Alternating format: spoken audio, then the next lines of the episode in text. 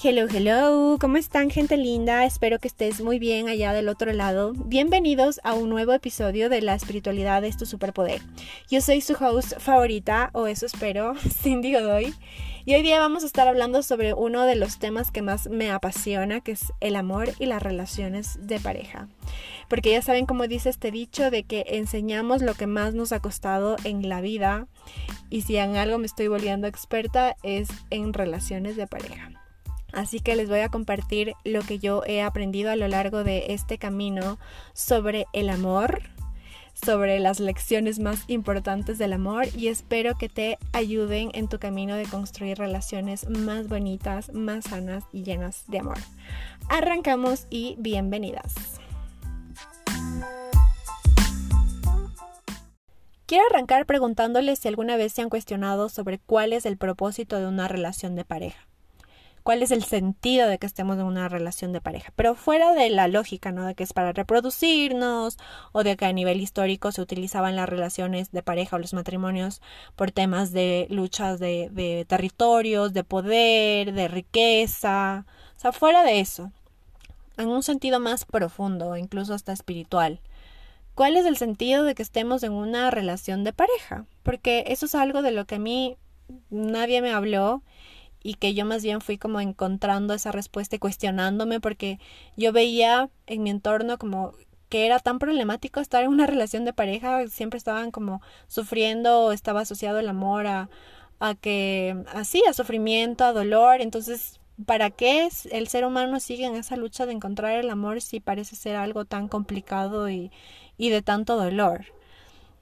Y claro, o sea, no, no les culpo que no me hayan hablado de esto porque todavía somos generaciones recientes hasta que hace poco tenían esta obligación de casarse. Todavía sigue existiendo en la actualidad personas que son obligadas a tener matrimonios que no quieren. Entonces mi abuelita, mi abuelita se casó a los 17 años. ¿Cómo te casas a los 17 años? Entonces, claro que me van a hablar de estos temas. Pero entonces, si eres como de mi generación, de los años 90, también creciste como con estas ideas muy de Disney, de, la, de las princesas con el príncipe. Y sí, o sea, yo siendo honesta, revisando cuáles son mis patrones con respecto al amor, yo pensaba que el propósito, a nivel inconsciente, ¿no? Todo esto a nivel inconsciente, yo pensaba que el propósito de una relación de pareja era que el otro me haga feliz, que el otro me complete, que solo estando, o sea, que tenía que estar en este juego de, de, del amor y se trataba de encontrar a ese príncipe, al The One, de Chosen, que, que logré ver mis cualidades, que logré ver mis virtudes, que yo ni yo era capaz de verlas, pero él iba a ser, él sí iba a ser capaz de reconocer lo maravillosa persona que soy, que se dice que me iba a complementar, pero en realidad es que me iba a completar porque mis carencias, lo que para lo que yo no soy buena, para lo que yo no tengo, el otro lo iba a tener, entonces íbamos a ser como una pareja súper imparable porque nos teníamos del uno al otro. Sí, es como esta media naranja, ¿no? Esta alma gemela también que se la dice. Y que, y que cuando esté con esa persona voy a poder ser feliz para siempre. Y, y tiene mucho que ver con este, estas eh, historias de Disney de que el príncipe te va a rescatar de tu miserable vida, de tu miseria, de, de las madrastras malas, del castillo con el capataz que te tiene ahí aprisionada, te va a rescatar y vas a poder ser feliz para siempre. Entonces, obviamente, si yo tenía todas esas creencias a nivel inconsciente, pues me iba a pasar todo lo que me ha pasado en el amor y gracias a Dios tampoco ha sido, han sido nada grave.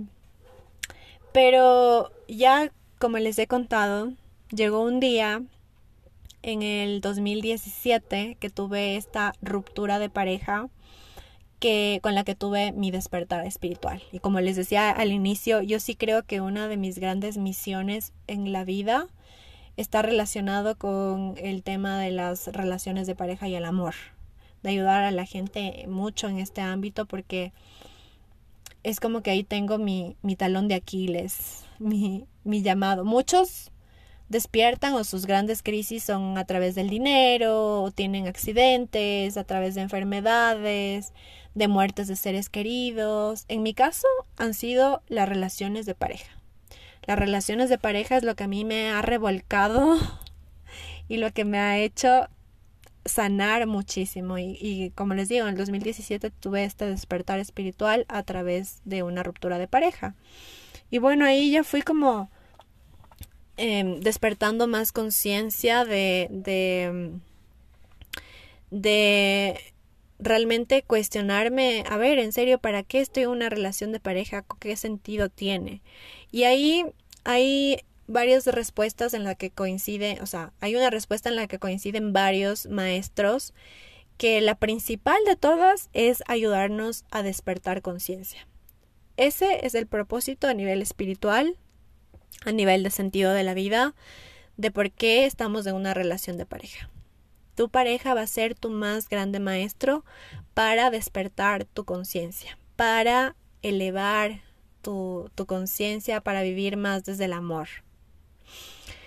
Yo le añadiría dos puntos más, porque al final la vida se trata de experimentar, de, de recordar quiénes somos, pero también de, de, de ser felices, de experimentar la vida. Entonces por eso yo diría que también es el compartir, compartir tu felicidad con el otro, compartir tu amor con el otro y de potenciarse el uno al otro. Pero esto ya va de la mano, estos dos van de la mano y ya se lo logra cuando logra cuando entiendes que el propósito principal es despertar conciencia. Porque no vas a poder compartir lo que no tienes, sino siempre vas a estar necesitando que el otro te dé lo que no tienes y no vas a poder potenciarse, ni potenciarte, ni potenciar al otro si no sabes realmente lo que eres, lo que, lo que ya eres. Y para que puedas reconocer en el otro lo que ya es, también primero tienes que reconocer lo que tú ya eres. ¿Me explico? Entonces todo esto va muy de la mano. En resumen, un, propósito, los propósitos de una relación de pareja es ayudarnos a despertar conciencia, a potenciarnos del uno al otro y el compartir. Y la siguiente pregunta que surge normalmente es ¿y por qué con una relación de pareja? O sea, no, no se puede con alguien más, porque tiene que ser con una relación de pareja. Y la verdad es que, en, o sea, estamos en esta dimensión, en este planeta Tierra. El sentido de la vida, como les digo, es experimentar la vida, es recordar quiénes somos. Así que tenemos la oportunidad de despertar conciencia con todo lo que está en nuestro entorno, con cada encuentro que tenemos.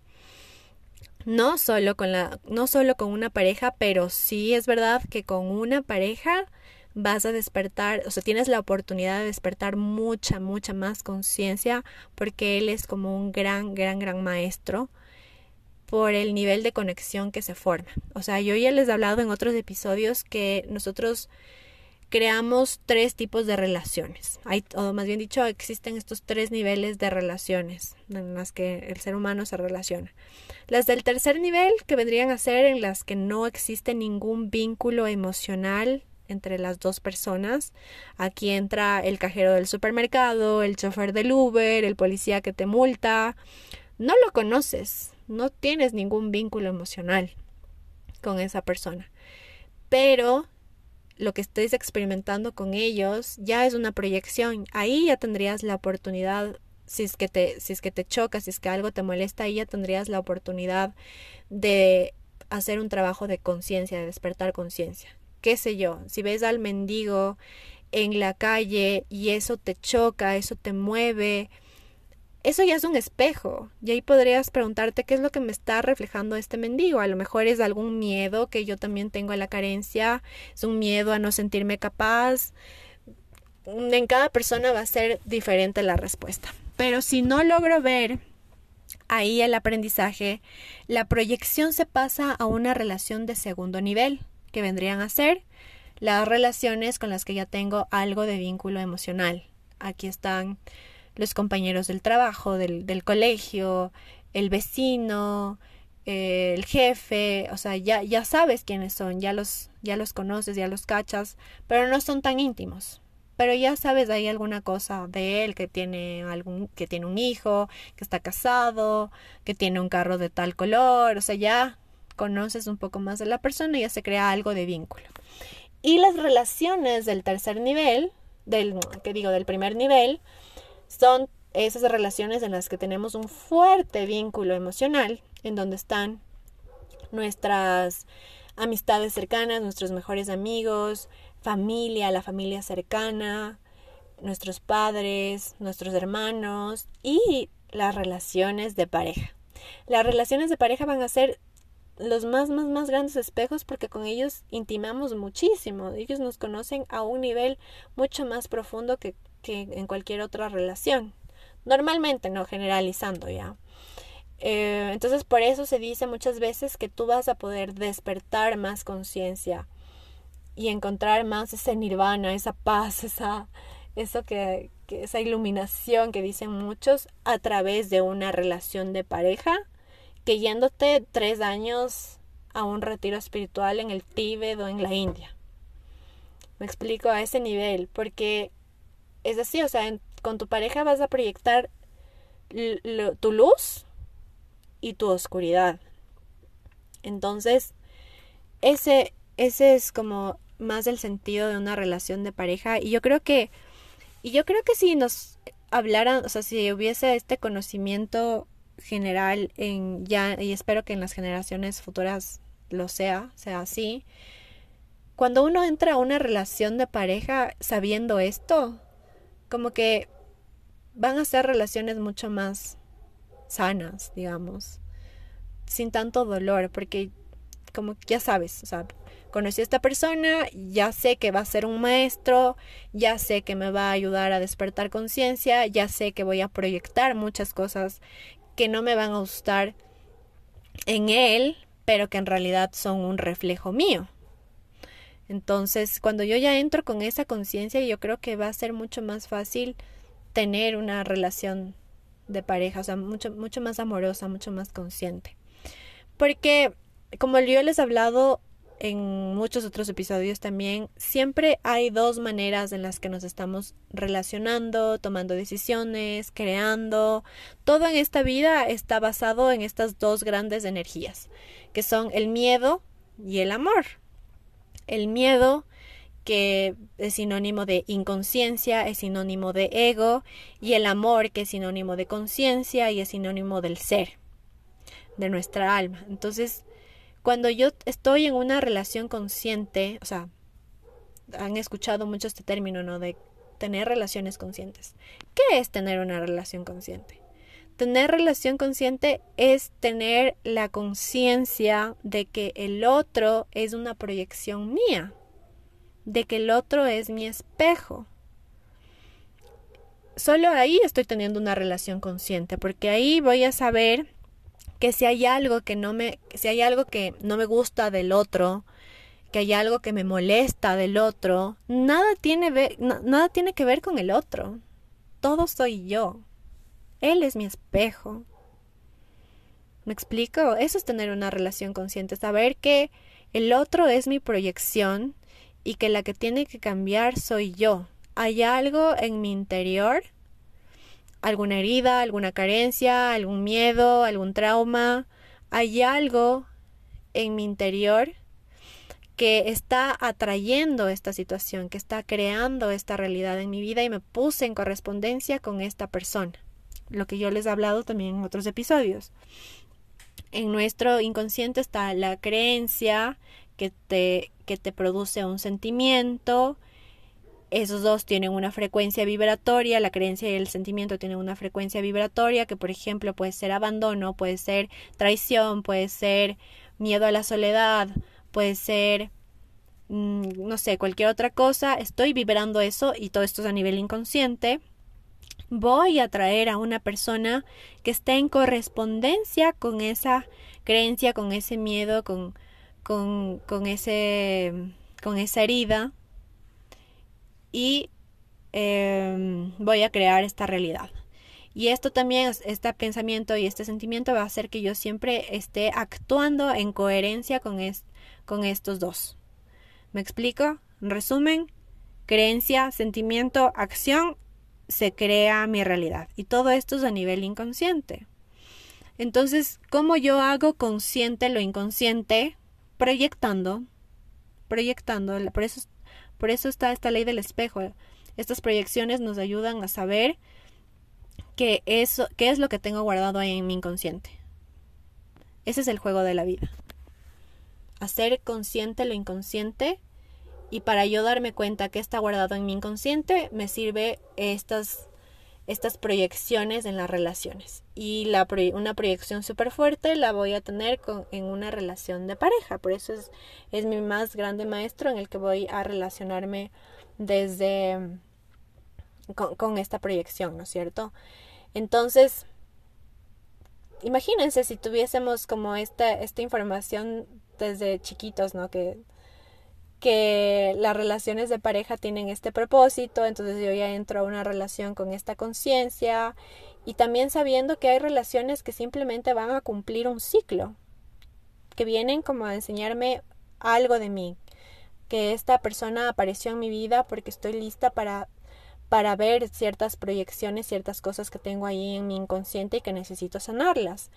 Y que una vez que las sane, tal vez y esta persona siga en mi vida y seguimos creciendo, seguimos evolucionando en conjunto, compartiendo y demás, pero tal vez no, tal vez esta persona solamente vino a mi vida para mostrarme eso y la relación se acaba. Y está bien, está bien, cumplió su propósito, no es que ha fracasado.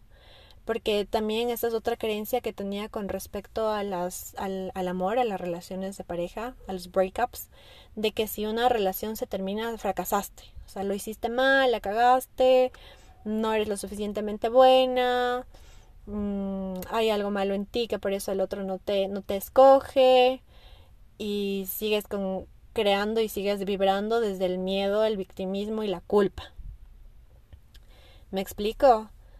Pero cuando, o sea, si, si supiésemos, si hubiésemos sabido desde más pequeños que las relaciones de pareja tienen este propósito y capaz se acaban y, eso está bien, pues imagínense lo más relajado que hubiésemos vivido en el tema de las relaciones de pareja. Pero ahora ya lo sabemos.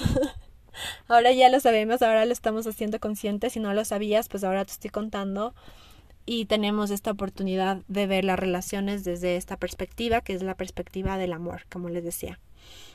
Entonces, ahora, otra, otra, um, gran problema que yo viví y percibo que por la que la gente sufre mucho en, relación, en las relaciones de pareja es que tenemos que redefinir el concepto de lo que es el amor.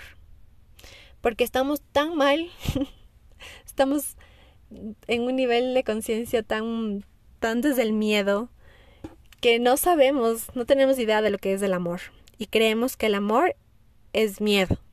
O sea, hay muchas cosas a las que nosotros le llamamos amor, pero en realidad es miedo. ¿Cómo, cómo yo he visto esto y que muchas de estas cosas yo ya los, yo lo he vivido en carne propia?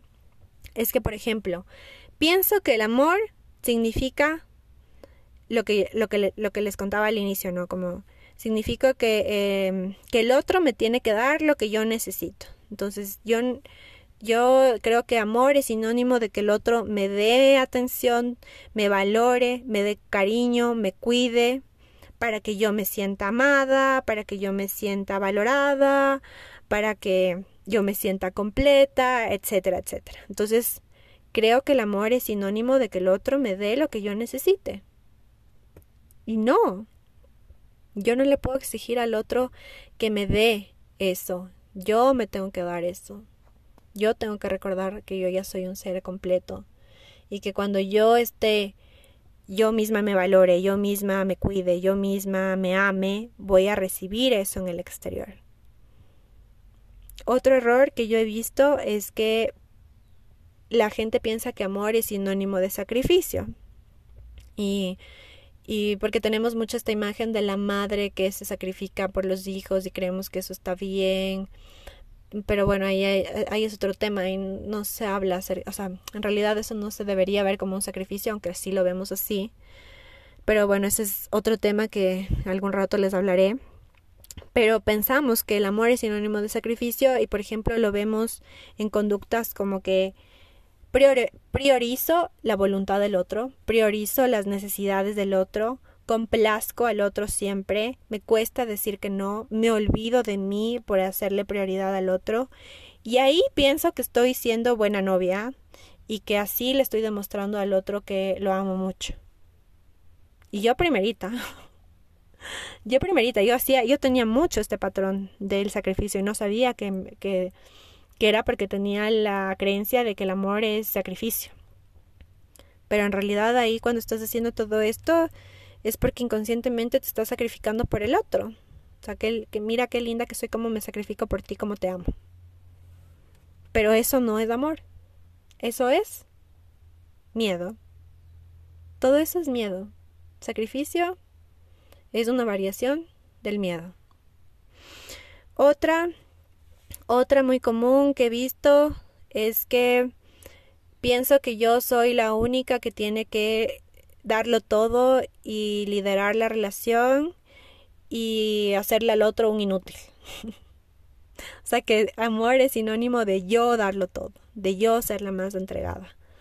Y no dejo que el otro tome la iniciativa. Y esto también, o sea, mmm, poniéndolo así como que uno dice, no, no, yo no, yo no hago eso porque es muy obvio que eso no se debe hacer. Pero sí, se, sí, a nivel inconsciente se lo hace mucho. Y hay que entender que una relación de pareja siempre hay el 50-50. O sea, una relación de pareja para que haya una relación de pareja sana, yo tengo que dar el 50%, el otro tiene que dar el 50%. Cuando no estoy dando el, 50%, por ejemplo, es cuando, o sea, y me excedo a un 60 o un 70%, por ejemplo, cuando controlo, cuando exijo, cuando me enojo, cuando manipulo. Ahí estoy a nivel inconsciente tratando de que el otro haga lo que yo quiero.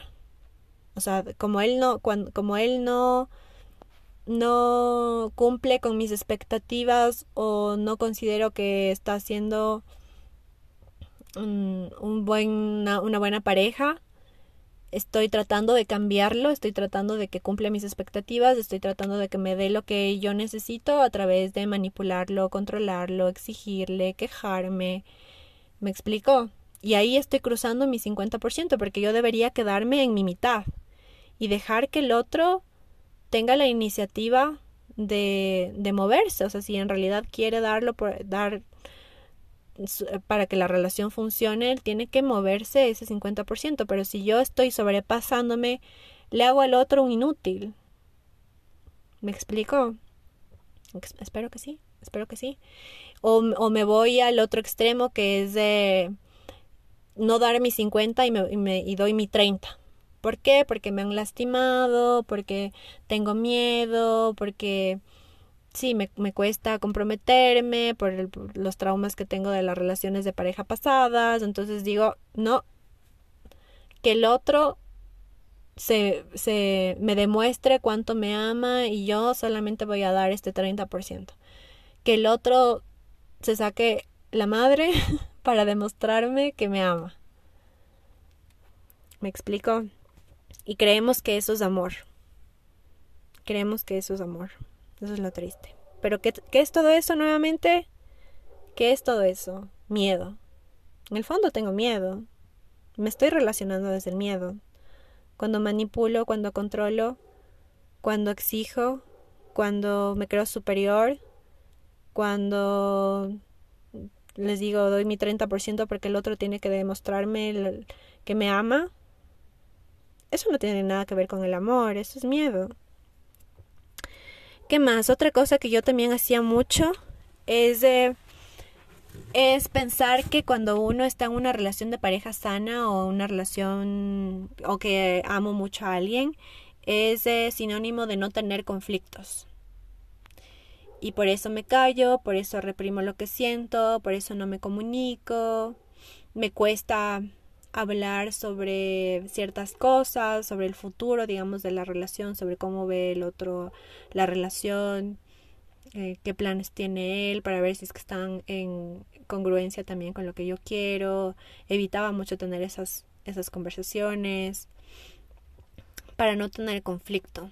Y esto también podría ser como un sinónimo de sacrificio, ¿no? Como prefiero no, no sacrificar estas necesidades, estas, estos miedos que, o sea, el comunicar eh, para no tener conflicto y que la relación aparentemente siga, siga bien. Pero nuevamente ahí seguimos actuando desde el miedo. Otra que también lo hacía, pienso que amar es sinónimo de educar al otro. De, y, lo hacemos de manera sutil, ¿no? O sea, en realidad ahí lo que estamos tratando de hacer es como de, um, cambiarle al otro cuando le educas. Cuando, uy, esto que bestia yo, ¿cómo lo hacía antes? Porque eh, inconscientemente lo que yo pensaba es como le estoy ayudando al otro a ser mejor persona pero en realidad lo que estaba tratando de hacer, o sea, y yo me creía como, qué linda novia que soy, cómo le, cómo le ayudo a ser mejor persona, a mejorar estas cosas que, que veo que no están tan bien, entonces yo le enseño, yo le ayudo, pero en realidad lo que estaba tratando de hacer era cambiarle, cambiarle. Estaba intentando que él, que él cumpla mis expectativas y cambiarle. Y esto está mucho asociado con juzgarle al otro, ¿no? Es que tú eres un desordenado, es que tú eres un irresponsable, qué sé yo. Juzgas al otro y piensas que educarle y ayudarle a ser mejor persona es sinónimo de amor. Pero no, nuevamente estás haciendo todo eso por miedo. Porque si piensas que el otro no es así, entonces no vas a poder ser feliz y la relación se va a terminar o no sé, en el fondo siempre todas esas conductas en las que intentas cambiar al otro es porque estás actuando desde el miedo. Algo de algo tienes miedo y por eso necesitas que el otro cambie. Pero nada tiene que ver eso con el amor, nuevamente. ¿Qué más? Otra, otra que, que bueno, eso afortunadamente siento que ya se está, ya se está eh, ya no se está viendo tanto en esta sociedad eh, es que pensamos que el amor también puede ser como un sinónimo de, ¿cómo lo diría? Como que hay un interés de por medio. Hay un interés, pero un, un interés de estatus, de imagen, de que me vean que soy una mujer casada, de que mi esposo es tal persona, o de una posición económica, o sea, hay un interés de por medio en la relación, que me da la relación, y eso lo confundo como que es amor. ¿Me explico? Ese ya no lo, al menos en mi entorno ya no lo he visto tanto, pero sí hay personas que lo siguen haciendo.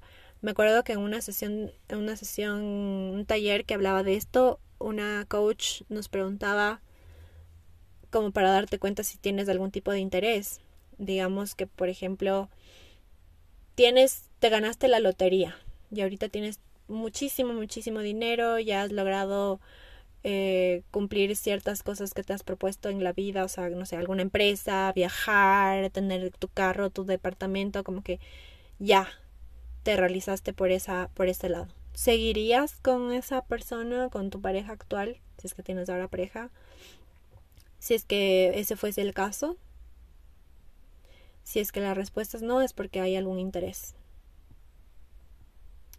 Una pregunta interesante que se las dejo por ahí.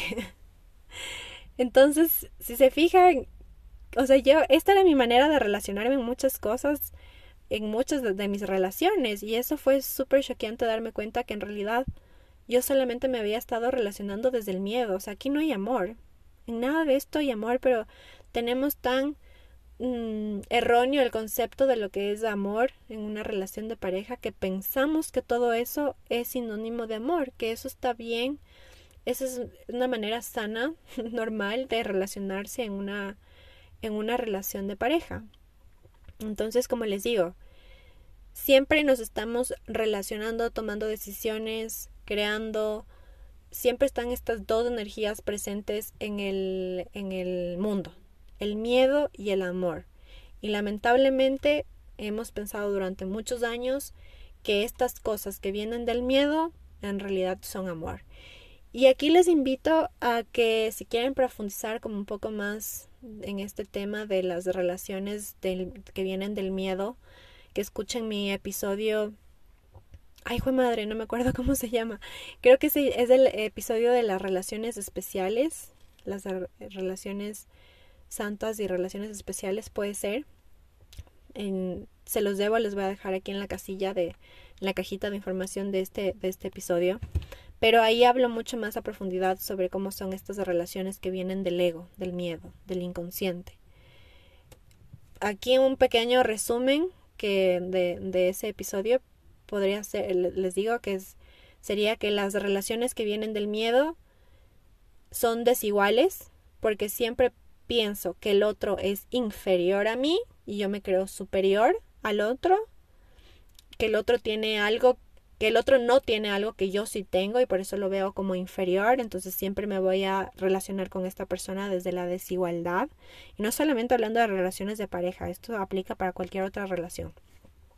O una relación especial también es cuando me relaciono desde la inferioridad. Idolatro al otro. Creo que el otro es superior a mí, yo me creo inferior.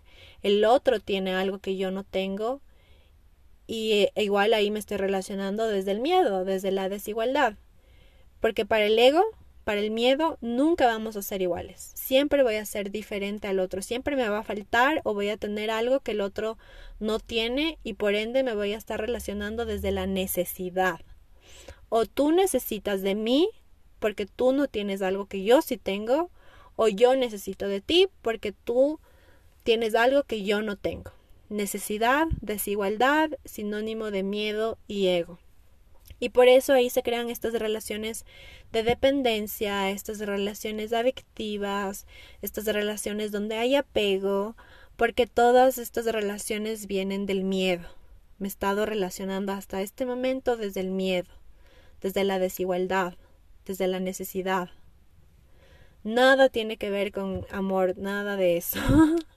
por eso les decía aquí como paréntesis hablándoles de mi ruptura de pareja reciente es que por más de que yo le extrañaba a esta persona, a mi, a mi expareja, porque, que es muy normal cuando recién rompes con alguien, yo sabía que no, no iba a volver con esta persona mientras esté en esta energía de miedo, porque estaba vibrando miedo. ¿Y cómo voy a estar queriendo estar, eh, o sea, cómo voy a tomar una decisión, cómo voy a querer crear una relación o una nueva oportunidad con esta persona si es que estoy vibrando miedo, todo, todo esto es miedo. O sea, yo quiero es amor, amor de verdad. eh, ¿Qué les iba a decir? Sorry si escuchan así como ruidos.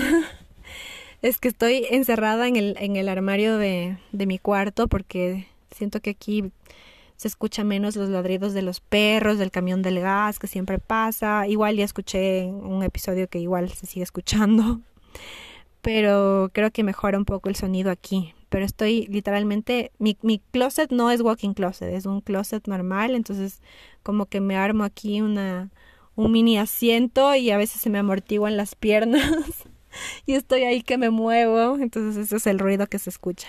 Sorry. Ya iré mejorando la calidad de los episodios. Pero bueno, entonces, como les decía, em, tenemos mucho esta, este concepto equivocado sobre lo que es del amor y siempre, o sea, hasta estamos con esta constante inconsciente de estarnos relacionando, relacionándonos desde el miedo.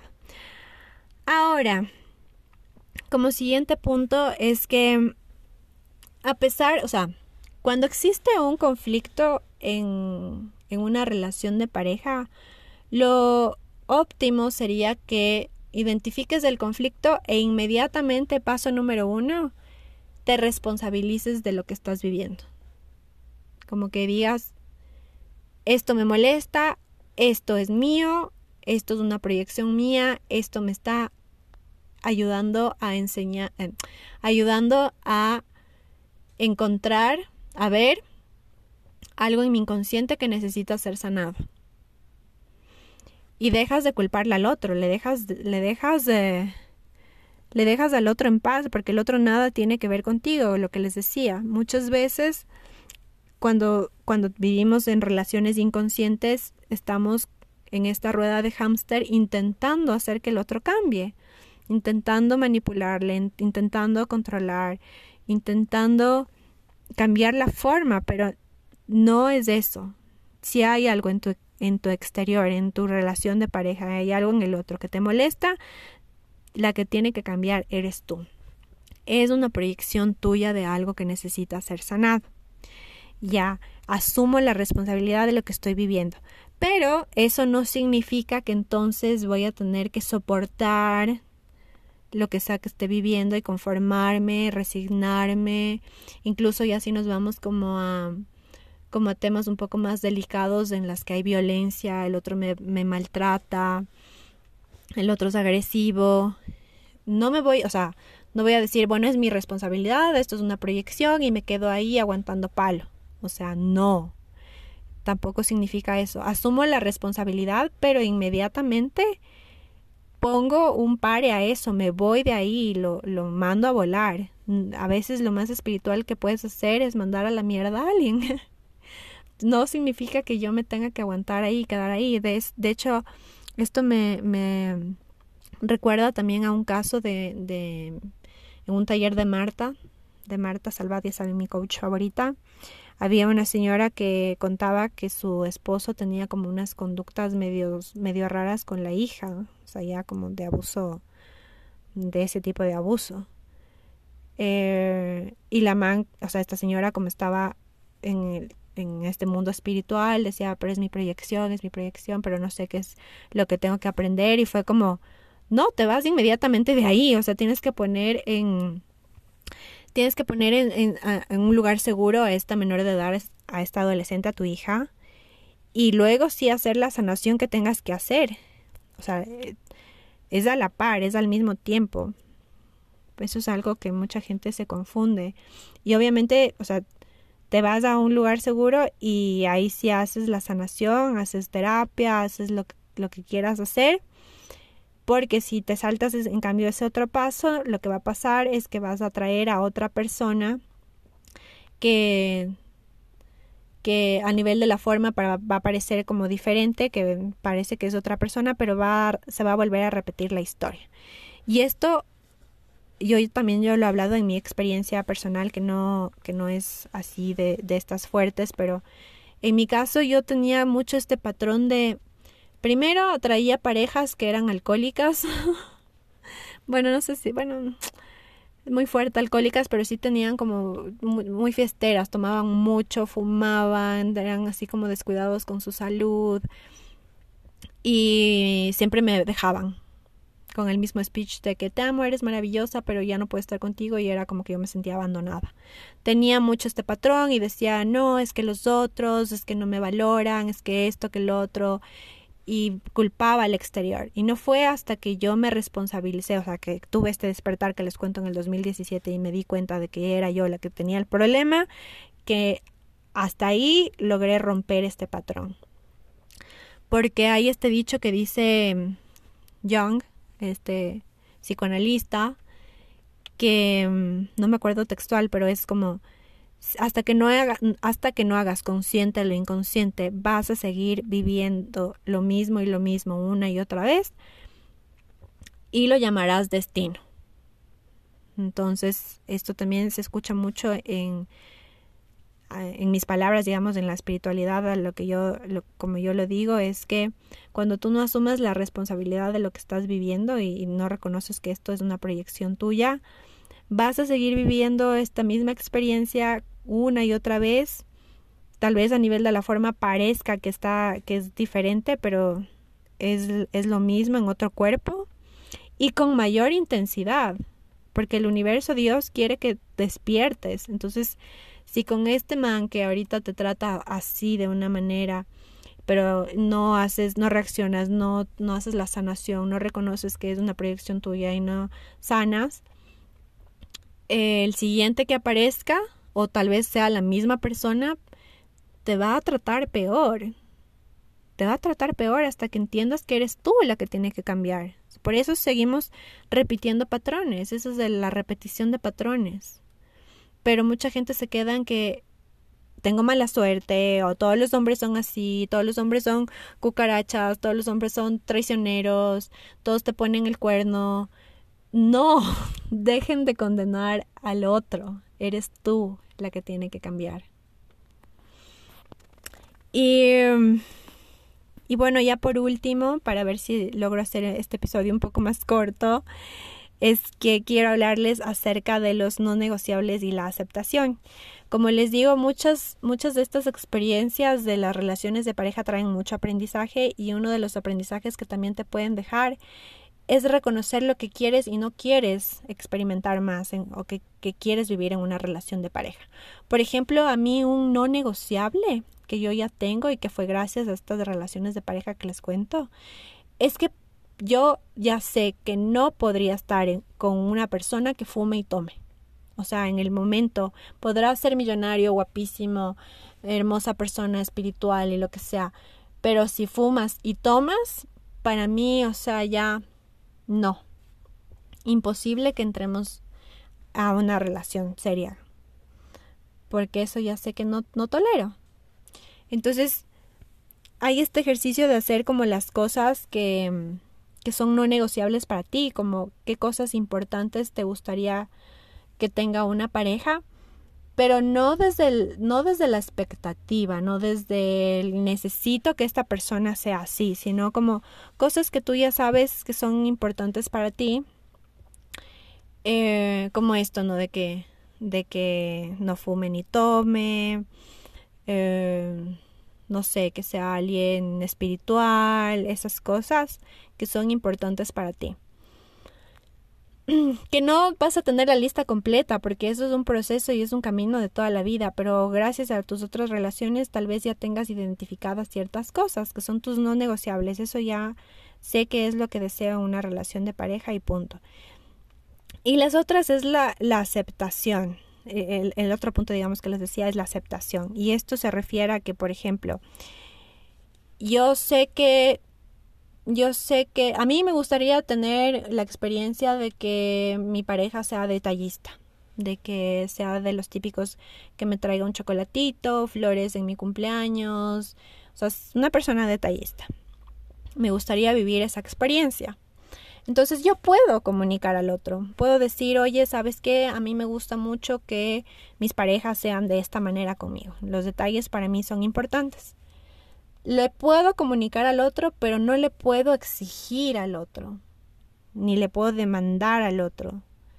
Yo pongo eso sobre la mesa y el otro tiene total libertad de decidir si quiere, si está de acuerdo en, en él tener esos detalles conmigo o no. Si esa persona decide no, dice, no, eso no va conmigo, eso no, no, no me nace, no lo veo necesario, yo tengo ahí dos opciones. La una es que lo acepto tal y como es, acepto que esa persona no va a ser detallista conmigo, va a ser muy poco detallista, no me lo tomo personal, esa persona no tiene ese lenguaje del amor, X y Z razones, pero esa persona no es así, lo acepto así y me callo y aprendo a ser feliz con eso. O la otra opción es que si, si yo decido que esa experiencia sí es importante para mí, para mí es uno de mis no negociables, para mí sí es importante que a lo largo de mi vida esa persona sea detallista y esa persona no lo es y ya le dije y no quiere, entonces tengo que reconocer que estoy con la persona equivocada. Y si estoy con la persona equivocada, pues me voy me voy de esa relación. Y no es que la otra persona sea mala, no es que la otra persona no me quiera, simplemente es esto de que el aprendizaje ha terminado, tenemos diferentes niveles de conciencia, diferentes cosas, eh, ¿cómo se dice? Como estas diferencias de, de valores, de no negociables. Entonces, simplemente es agradecer el tiempo compartido y listo, que cada quien siga su camino. No significa nuevamente que la relación ha fracasado. Me ha enseñado algo y, ya, y me abro porque sé que eso es importante para mí. Me abro a la oportunidad de conocer una persona que sí sea así. ¿Me explico? Bueno, quiero concluir eh, diciéndoles que, que, o sea, con todo esto, cuando yo hice mucho de este trabajo consciente, te digo, es, es duro porque te das cuenta, te das ahí contra el piso y te das cuenta que no sabías de amar, que no tenías idea de lo que es del amor, pero que una vez que reconoces todo esto, haces consciente todo esto, vas a poder tener la oportunidad de experimentar lo que es del amor de verdad. Entonces, mm, y es un trabajo para toda la vida, no es como que alguien se va a sanar, va a sanar algo y por el resto de la vida va a traer como al Mister Perfecto, a la señorita perfecta y nunca más va a haber problemas y todo va a ser hermoso. O sea, no, todo esto, estas relaciones conscientes son relaciones que se construyen día a día, minuto a minuto. Es un camino para toda la vida. Hay relaciones que funcionen, hay relaciones que duren toda la vida. Las hay, las hay, yo sí creo que las hay. Si eso es lo que tú deseas en la vida, si tú deseas experimentar eso, puede haber ese, esa oportunidad para ti si así lo quieres pero hay que construir para que realmente sea una relación que dura toda la vida y sea una relación, como les digo, desde el amor, con conciencia y no desde la dependencia, no desde el miedo. Así que bueno, eh, con eso termino. Espero que les haya servido estos, estos puntos que les conté que han sido parte de mi aprendizaje. Obviamente de cada uno de los puntos se podría hacer un episodio entero y tengo muchos otros más, así que voy a estar haciendo más pastillitas así hablando sobre este tema del amor. Pero espero que te haya servido, espero que, que mis aprendizajes, mi experiencia, mi conocimiento te sirvan para hacer de tu mundo un mundo más consciente y un mundo más bonito. Te deseo un hermoso día, tarde, noche y nos vemos en el, nos escuchamos en el siguiente episodio. Bye bye.